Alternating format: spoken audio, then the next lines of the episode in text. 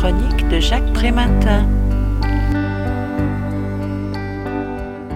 Généralement ignorée par les économistes, la question de la répartition des richesses est au centre du livre du chercheur à la renommée mondiale internationale Anthony P. Atkinson, intitulé Inégalité. La finalité de son propos consiste à exposer les moyens pour réduire l'ampleur de ces inégalités.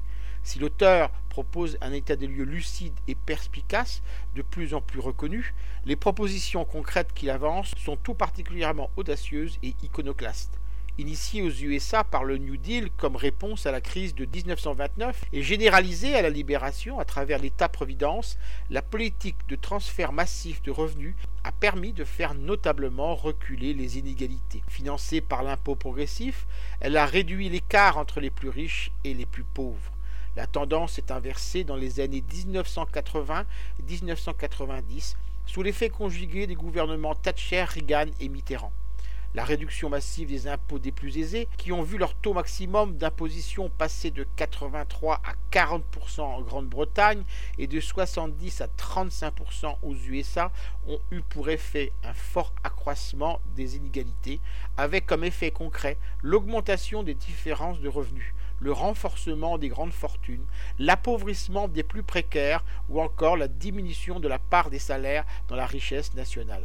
Anthony B. Echarn, démontre comment il est possible de porter le taux d'imposition pour les hauts revenus à 65%, de taxer les héritages et les donations entre vifs au moyen de l'impôt progressif, de relever le niveau des prestations sociales et d'élargir leur couverture, d'élaborer un code de rémunération plus équitable en conditionnant l'attribution des marchés publics à son respect et d'ouvrir le débat sur une meilleure répartition des fruits de la croissance sans pour autant ruiner l'économie. Exactement le contraire de la politique de tous nos gouvernements.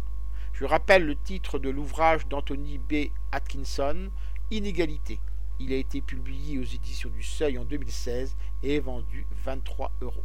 Vous pouvez retrouver le texte de cette critique dans le numéro 1181, lien social. Il est consultable sur le site du journal www.lien-social.com.